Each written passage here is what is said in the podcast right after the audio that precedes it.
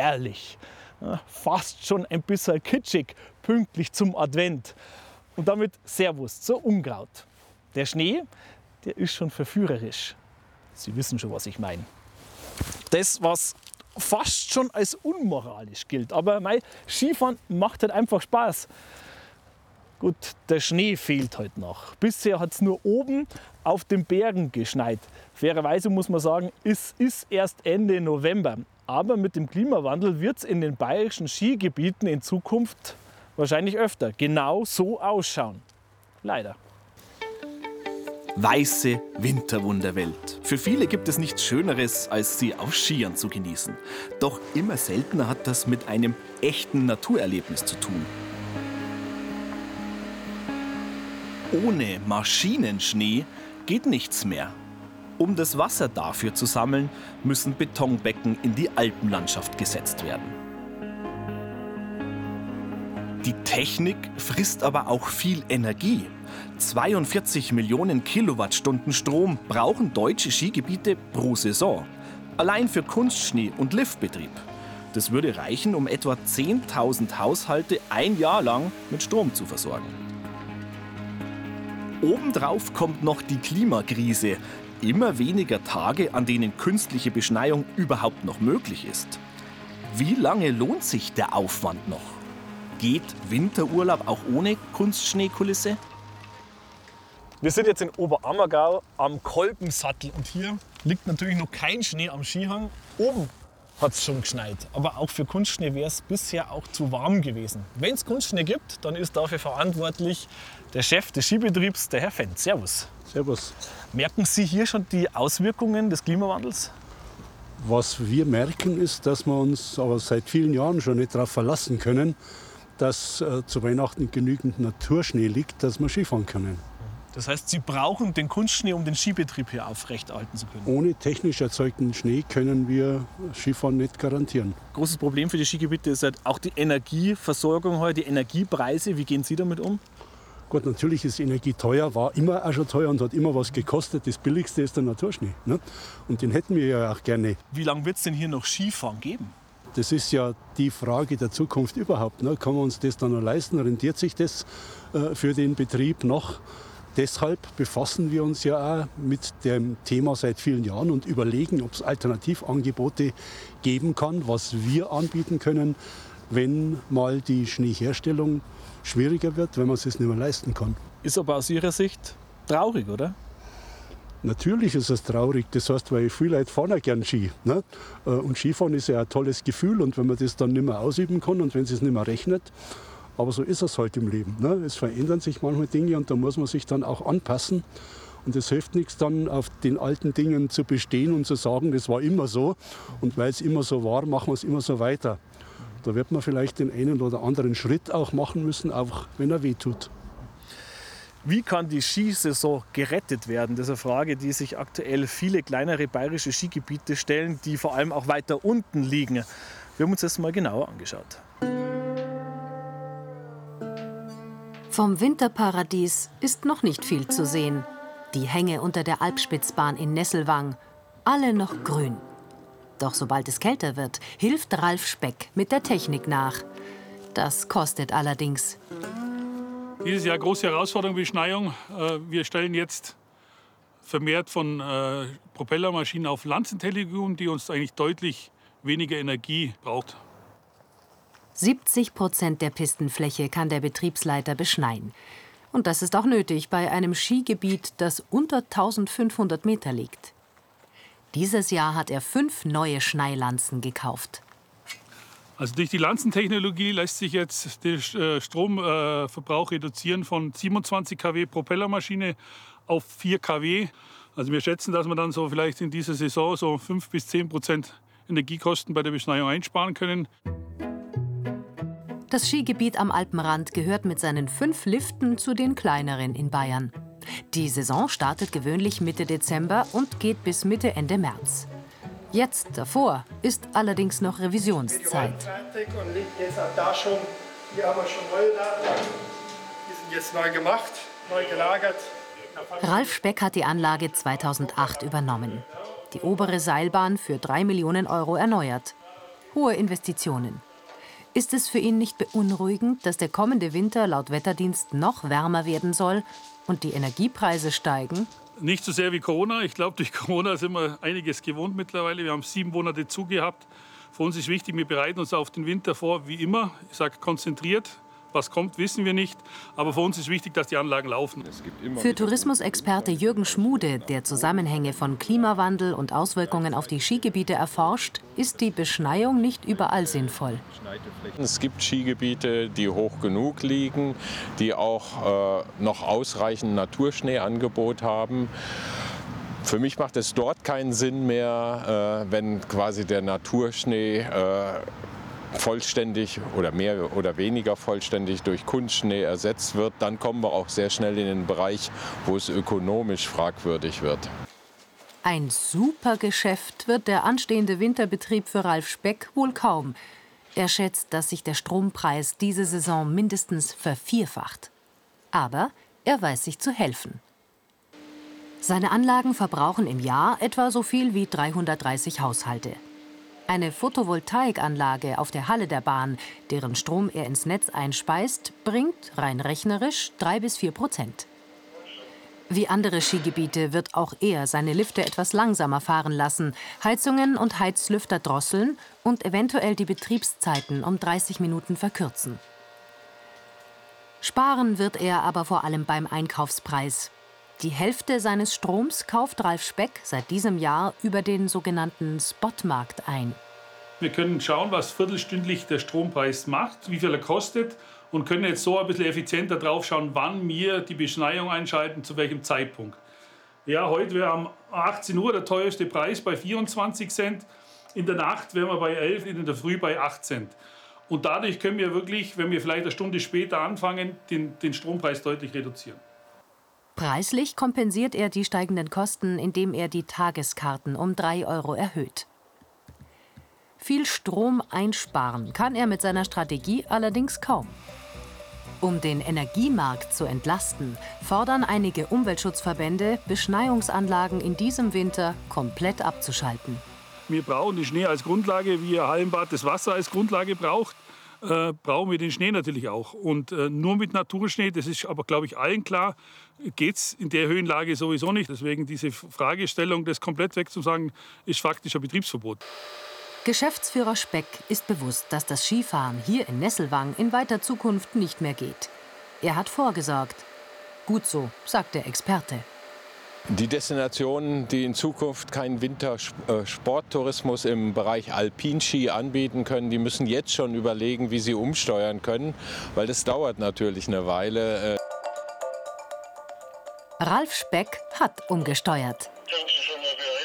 Seine neueste Ganzjahresattraktion ist der Alpspitz Coaster. Er lockt Tagestouristen aus Stuttgart, Augsburg und dem Umland. Bereits 60 Prozent seines Jahresumsatzes macht der Betrieb mittlerweile im Sommer. Ein Grund, warum der Geschäftsführer trotz Krise optimistisch bleibt. Ich sehe das als große Chance, dass wir wirklich durch den Klimawandel und diese Energiepreise uns vielleicht wirklich mehr anstrengen müssen, mehr in die Zukunft investieren müssen. Aber ich glaube, wir fahren trotzdem noch 20 Jahre Ski, mindestens 20 Jahre Ski in unserer Region. Jetzt hofft er allerdings erst einmal auf den ersten Naturschnee. Denn der würde den Start in die Saison deutlich erleichtern. Wie wird Wintersport im fortschreitenden Klimawandel aussehen? Genau das erforscht Dr. Maximilian Witting. Wir treffen den Geografen von der LMU München am Kolpensattel in Oberammergau und wollen von ihm wissen, worauf sich der Wintertourismus in Zukunft einstellen muss. Herr Witting, wird man in Zukunft in den Alpen noch Skifahren können? So ganz äh, pauschal kann man es nicht äh, sagen, dass es äh, nicht mehr möglich ist in Zukunft, sondern wir müssen uns einfach an den Gedanken gewöhnen, dass ein Konzentrationsprozess stattfinden wird und den werden wir beobachten. Äh, und zwar vor allem weg von niedrig gelegenen kleinen Skigebieten in den Mittelgebirgen und im Alpenvorland hin zu eher höher gelegenen Skigebieten in, in den Zentralalpen. Das hat verschiedene Gründe. Einerseits äh, den Anstieg der ähm, Schneefallgrenze nach oben durch den Klimawandel. Auf der anderen Seite haben wir aber auch eine Verschlechterung grundsätzlich der Beschneiungsbedingungen für, den, für die Erzeugung von technischem Schnee. Gerade eben in den niedrig gelegenen Gebieten. Und drittens haben wir ähm, eine Reduzierung der optimalen Skitage. Wir nennen das die optimalen Skitage, wenn äh, die Sonne scheint, wenn äh, aber auch die Landschaft schneebedeckt ist. Und das sind wirtschaftlich sehr, sehr starke Tage. Und die werden sich eher reduzieren und vor allem eben Richtung Ende der Saison verschieben. Und damit ähm, haben wir das, die Herausforderung, gerade in diesen niedrig gelegenen Skigebieten, wirklich den Winterbetrieb noch wirtschaftlich auch ähm, in, in Zukunft betreiben zu können. Für die Zukunft dieser kleinen Skigebiete heißt es, die wird es auf absehbare Zeit dann so nicht mehr geben können, oder? Also vor allem in dem, im, im Wintersportmarkt, das muss man noch mal differenzieren. Ähm, wir werden dort einen, einen, Wegfall dieser Gebiete erleben. Das wird nicht jedes kleine und niedrig gelegene Skigebiet betreffen. Wir haben auch Skigebiete, das hängt auch vor allem an den Mikroklimata, die ähm, schneebegünstigt sind. Balderschwang ist ein, eines der Schneelöcher, die immer wieder genannt werden, ähm, die eigentlich relativ niedrig liegen, aber doch sehr viel Schneefall haben aufgrund des Mikroklimas. Das heißt, wir werden dort auch in Zukunft Skigebiete haben auf niedrigerer Höhe, aber die Tendenz ist ganz klar, dass niedrig gelegene Skigebiete eher wegfallen aus dem Wintersportbetrieb. Das heißt, diese Gebiete müssen sich in Zukunft einfach die Frage stellen, wie können wir diesen Wegfall, den wirtschaftlichen Wegfall, kompensieren. Was heißt denn das für die Touristen, die das ja gewohnt sind und das auch haben wollen, dass man das zuverlässig machen kann? Da muss man vielleicht ein Stück weit differenzieren. Wir haben nicht den Tourist, sondern wir haben natürlich einerseits Übernachtungs- und Tagesgäste, aber auf der anderen Seite haben wir auch verschiedene Typen, gerade im Wintersport. Wir haben die, die einfach per se Skifahren wollen und das auch in Zukunft machen werden, die werden dann aus diesen Destinationen eher weggehen in andere Destinationen, die eben diesen, äh, diese, dieses ähm, Wintererlebnis noch bieten können, die Schneesicherheit auch haben. Wir haben aber auch Typen, die sagen, sie sind sehr verwurzelt mit der Destination. Ähm, die bleiben eher in der Destination und ähm, nehmen dann andere Angebote an, die vielleicht dann existieren oder die eben in Zukunft aufgebaut werden müssen, um diese Touristen wirklich auch in den Destinationen äh, zu behalten. Das heißt, allein deswegen müssen sich ja die kleineren Skiorte auch schon mal umstellen, wie in Zukunft Tourismus funktionieren kann. In welche Richtung kann es da gehen dann? Wichtig ist, dass die Destinationen sich darüber Gedanken machen, ihr grundsätzlich ihr Angebot zu diversifizieren, um eben diese verschiedenen Angebote dann auch, wenn der Winter mal ausfällt, ähm, anstatt ähm, des Wintersports dann eben anbieten zu können. Auf der anderen Seite eben vielleicht auch Randsaisons wie den Herbst und den Frühjahr mit in diese Überlegungen einzubeziehen, um einen Ganzjahrestourismus anzubieten, um eben den wirtschaftlichen Wegfall von ähm, Skifahrern ein Stück weit zu kompensieren. Ein Stück weit kompensieren, sagen Sie. Das heißt, kann der Sommertourist den Wintertourist wirtschaftlich gesehen kompensieren. Oder sprechen Sie ein, wichtiges Thema an, ähm, wenn wir davon ausgehen, dass ähm, von dem Pro-Kopf-Ausgabeverhalten der Touristen, dann muss man sich vor Augen führen, dass der Wintertourist deutlich mehr in der Destination lässt als beispielsweise der Wanderer im Sommer. Ähm, es bräuchte, um da mal eine, eine, Zahl zu nennen, ungefähr zweieinhalb Wanderer, um einen Skifahrer zu ersetzen, wirtschaftlich gesehen. Und man, wenn jetzt deutlich mehr Sommertouristen da sind, das heißt ja auch Belastung, also für die einheimische Bevölkerung, aber auch für die Natur, oder? Absolut. Da sprechen wir dann über Belastungsgrenzen auch, sowohl aus der ökologischen Sicht auch als der sozialen. Das ist das, was Sie schon ansprechen, dass es natürlich auch eine Herausforderung ist dann für die, für die ähm, Destination, für die ähm, Gastbetriebe, für die Leute, die in den Destinationen wirklich leben, mit diesem Mehraufkommen auch umzugehen. Ähm, da müssten sich dann eben die Destinationen, wenn das eine Strategie ist, damit darüber Gedanken machen, wie kann man vielleicht auch Touristenströme besser in Zukunft lenken, um eben dieser, dieser Tragfähigkeit oder diesen Tragfähigkeitsgrenzen ein Stück weit aus dem Weg zu gehen auch. Vielen Dank fürs Gespräch. Gerne. Manche Ferienorte sehen in solchen Konzepten schon ihre Zukunft und bauen ihre Angebote aus. Aber es gibt auch Gegner dieser Entwicklung. Die wird dann Gefahr noch mehr Menschen, noch mehr Kohle scheffeln und weniger Schutz für Natur und Tiere. Dieser Grundsatzstreit, der hat jetzt auch einen Ort erreicht, der bisher ja, eher oldschool unterwegs war. In 15 Minuten befördert einen die Seilbahn 800 Meter hoch auf die zum Glück noch nicht überfüllten Hänge der Kampenwand. Die Aussicht ist einmalig. Die Kampenwand. Eine Zeit lang galt sie sogar als eine Art Retro-Geheimtipp unter Skifahrern. Die Hänge waren unter der Woche ziemlich leer. Aber jetzt fürchten Naturschützer, dass bald dreimal so viele Besucher die Kampenwand überschwemmen, das ganze Jahr. Denn die Kampenwand-Seilbahn ist in die Jahre gekommen, 65 um genau zu sein. Zeit für eine neue, sagt der Betreiber. Gegen den Ausbau der Seilbahn klagt der Bund Naturschutz. Dabei ist er nicht gegen eine technische Überholung und fordert auch nicht den Abriss der Bahn. Aber eine neue mit Achter statt Vierer Gondeln? Die Naturschützer fürchten einen Ausbau zum Partyberg. Es soll dann knappe 80 Sonderfahrten pro Jahr geben dürfen. Das hat letztendlich zur Folge, dass in der Nacht, in der Dunkelheit da Betrieb sein wird, dass wir dort oben Party-ähnliches Geschehen haben werden und dass die Natur sich da auch nicht mehr erholen kann, dass gerade die gefährdeten Arten wie das Birkwild beispielsweise dadurch gefährdet werden und das ist vom Aussterben bedroht. Also insofern haben wir großes Interesse daran, dass zumindest in der Nacht dann Ruhe ist da herum. Die Sonderfahrten gibt es jetzt schon, hält der Betreiber der Bahn Erik Zbiel dagegen. Und auch hauptsächlich von Juli bis Dezember, wenn das Birku nicht brütet. Wir planen den Betrieb genau in der gleichen Weise, wie wir ihn jetzt auch machen. Wir planen keine zusätzlichen abendlichen Veranstaltungen, nur die, die wir jetzt auch haben. Wir planen keine Beschneiung, sondern den Skibetrieb so, wie wir ihn jetzt haben. Ähm, es gilt das, was ich sage, es ist ein 1 zu 1 Weiterbetrieb der Bahn. Wir waren an einem schönen Freitagmittag auf der Kampenwand und es war ruhig. Erster Anlaufpunkt am Gipfel ist die Sonnenalm. Das Gasthaus mit Hotel bewirtschaftet Bahnbetreiber Erik Zbiel mit seiner Frau.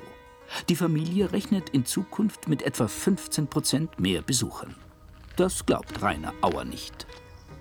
Wenn jemand willens ist, 30 Millionen Euro zu investieren und uns gleichzeitig erzählt, er würde aber, nachdem er eine neue Bahn installiert hat, im Grunde nur das Gleiche weiter betreiben wollen, wie er es heute schon macht, dann ist es ein Sachverhalt, den ich in keiner anderen Situation bisher kennengelernt hat. Und ich glaube auch, dass er es kaum mehr äh, erwirtschaften kann dann auf die Art und Weise. Insofern werden wir natürlich eine Mehrbelastung haben.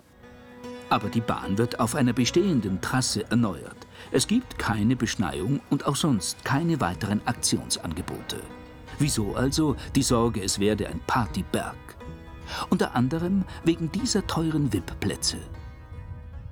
Wir sehen ja jetzt schon, dass ein Großteil des Außenbereichs nur für Menschen, die willens und in der Lage sind, erhebliche Summen auszugeben, betreten werden können. Die sind abgesperrt für ganz normale Bergwanderer. Und der Umstand, dass das vor allen Dingen in der Nacht betrieben werden soll, führt zu einem Halligalli-Schickimicki-Betrieb, den wir am Berg nicht brauchen. Der Bund Naturschutz schlägt als Kompromiss eine Obergrenze von 1200 Besuchern pro Tag vor.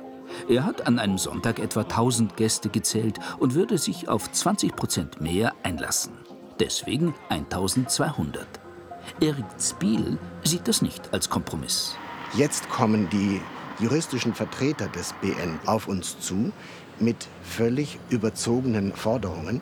Und diese Forderungen sind so gestrickt, dass auch die bestehende Seilbahn bei Akzeptierung dieser Forderungen nicht existieren könnte. Gefördert wird die Erneuerung der Bahn vom Wirtschaftsministerium mit 10 Millionen Euro. Wirtschaftsminister Aiwanger wertet seine Seilbahnförderung als Erfolg. Also modernere und bessere Seilbahnen nutzen dem Umweltschutz. Wir haben es in Corona-Zeiten gesehen, wo eben die Seilbahnen außer Betrieb waren und die Menschen dann quer Feld und quer Wald ein mit der Stirnlampe rumgerannt sind, mit den Schneeschuhen durch die Wildeinstände gestapft sind und die Seilbahnen kanalisieren eben den Besucherstrom. Aber um die Bahn zu erneuern, braucht es eine Materialseilbahn.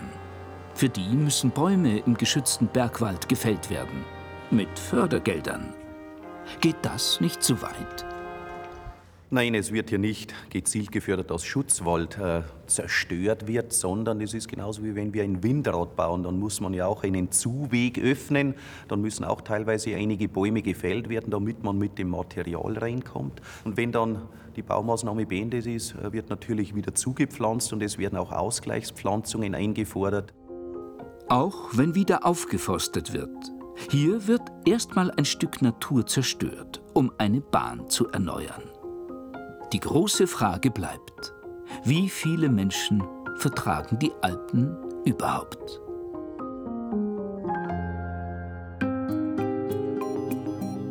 In Oberammergau treffen wir Philipp Holz. Er ist Tourismusmanager der Zugspitzregion. Auch hier sollen zusätzliche Angebote für Touristen die Gegend weniger abhängig von weißen Pisten machen.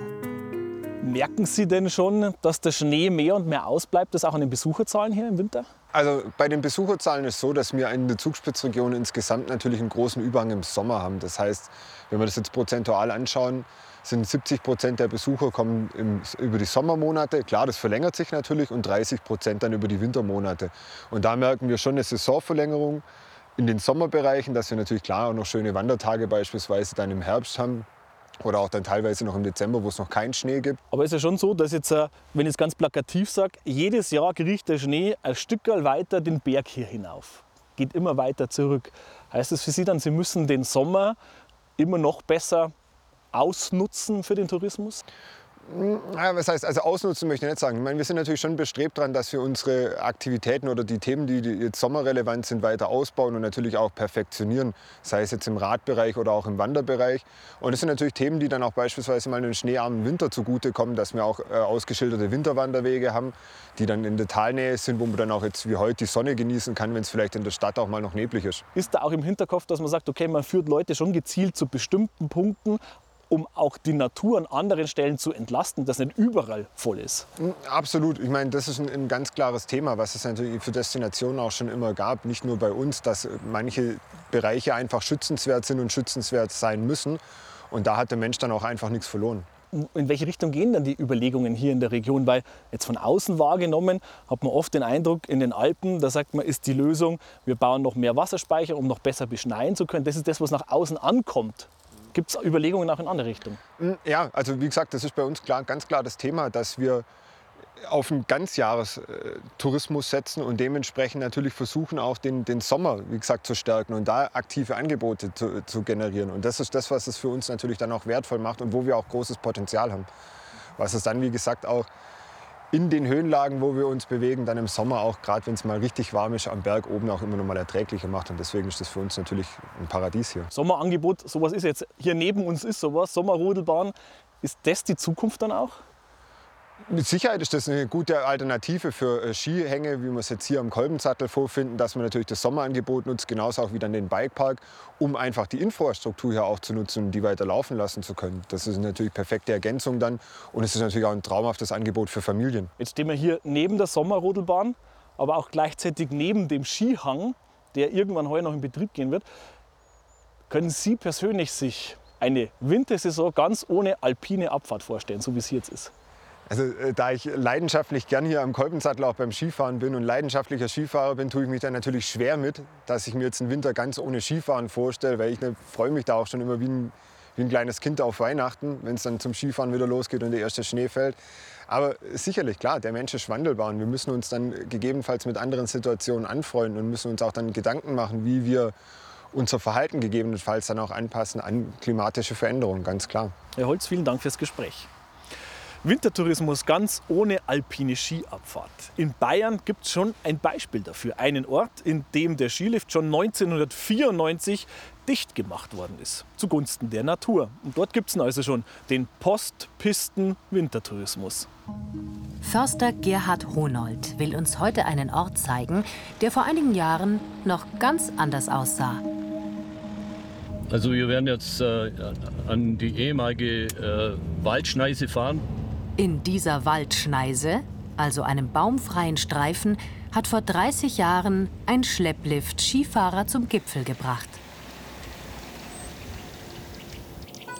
Denn damals war das Gschwender Horn in Immenstadt ein kleines Skigebiet.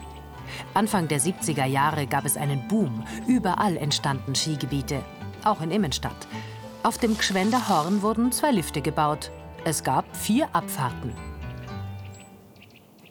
Aber die Lage war ungünstig, zu niedrig und zu windig. Es gab mehrere Winter mit wenig Schnee. Und bald kam der Betreiber in wirtschaftliche Schwierigkeiten. Daraufhin wagte Immenstadt ein deutschlandweit einmaliges Projekt. Das Skigebiet sollte wieder in den natürlichen Zustand zurückversetzt werden. Fast 30 Jahre sind seitdem vergangen. Also der Hügel war die, die die Bergstation oder die Umlenkrolle für den, für den Schlepplift. Und das war sozusagen der Ausstieg. Also hier sieht man ja noch die Plattform. Da war ein Gebäude drauf gestanden. Und das dadurch, wo jetzt der zugewachsene Wald ist, da, da ging der Schlepplift durch. Für den Lift wurden damals Schneisen in den Wald geschlagen. Im Zuge der Renaturierung haben die Immenstädter diese Schneisen wieder aufgeforstet. Und die Bäume, die hier stehen, die sind ja jetzt schon sieben, acht Meter hoch. Die sind jetzt ca. 25 Jahre alt und die wurden damals extra angepflanzt. Hier, also hier stehen Fichten, die gehören auf dieser Höhenlage aber auch hin. Die sind dort standortgerecht. Und zusätzlich haben wir noch Bergahorn, Ulme, Buchen und so weiter pflanzt. Insgesamt mehr als 6000 Bäume. Ein Hektar Fläche wurde wieder aufgeforstet. Rückzugsort für bedrohte Tierarten. Diese Waldstrukturen die sind für das Auerhuhn, das ist unsere größte Raufußhühnerart, die sehr störungsempfindlich ist und auch sehr stark vom Aussterben bedroht ist. Da haben wir noch Restbestände, die gab es auch damals schon. Und für diese Tiere haben wir die Strukturen im Umgriff äh, verbessert. Auch hier Maßnahmen gemacht, die denen helfen. Aber es ging nicht nur um neue Bäume. Um wieder möglichst intakte Lebensräume zu schaffen, wurde beschlossen, alle Überreste des Skibetriebes sollten komplett verschwinden. Hier sieht man das Ergebnis besonders deutlich. Wir stehen jetzt an der Stelle, an der früher sozusagen die gastronomische Mittelstation war oder die Skihaser Stall hat man es damals genannt. Also es war eine ehemalige Alphütte, die dann später halt äh, als Freizeithütte genutzt worden ist und die zur Gastronomie umgebaut worden ist im Zusammenhang mit dem Skiliftbetrieb.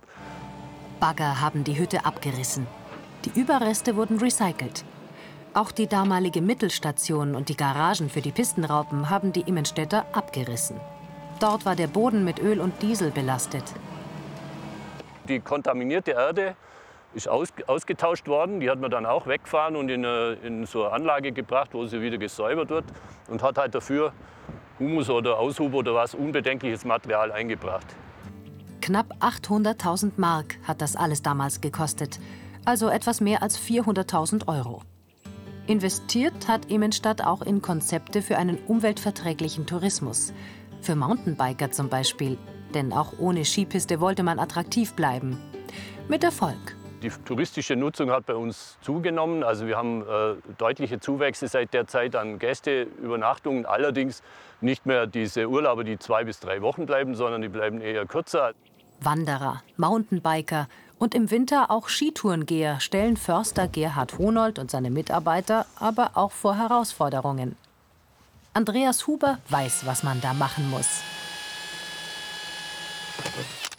Das Schild das hängen wir da unten an die Skitourenabfahrt hin, dass einfach äh, die Besucher ein bisschen gelenkt werden. Denn die sollen den natürlichen Lebensraum der Wildtiere möglichst wenig stören. Das Ziel, Tourismus und Naturschutz verbinden. Dafür weist Andreas Huber Wege aus. Kann ich nicht reden. Genau, da ist jetzt die Tourenskiabfahrt Richtung Rieder runter, dass einfach der Besucher weiß, da geht's lang. Da habe ich eine sichere Abfahrt. Da sind die Zäune abgelegt und am Boden. Und ja, da kann er runterwedeln, der Skifahrer.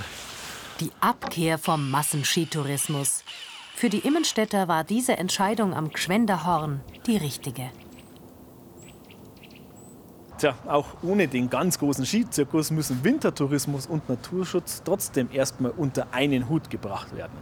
Aber vielleicht kann so ein Winterurlaub auch ohne Skifahren was Besonderes sein. Muss er vielleicht auch, weil irgendwann gibt es Schnee vielleicht doch bloß noch ganz oben auf den Bergen, was schade ist, weil Schnee ja schon ein ganz besonderes Naturerlebnis ist. Je besser wir also den Klimawandel doch noch irgendwie in den Griff kriegen, desto größer die Chance, dass auch unsere Kinder und Enkel Schnee noch erleben dürfen.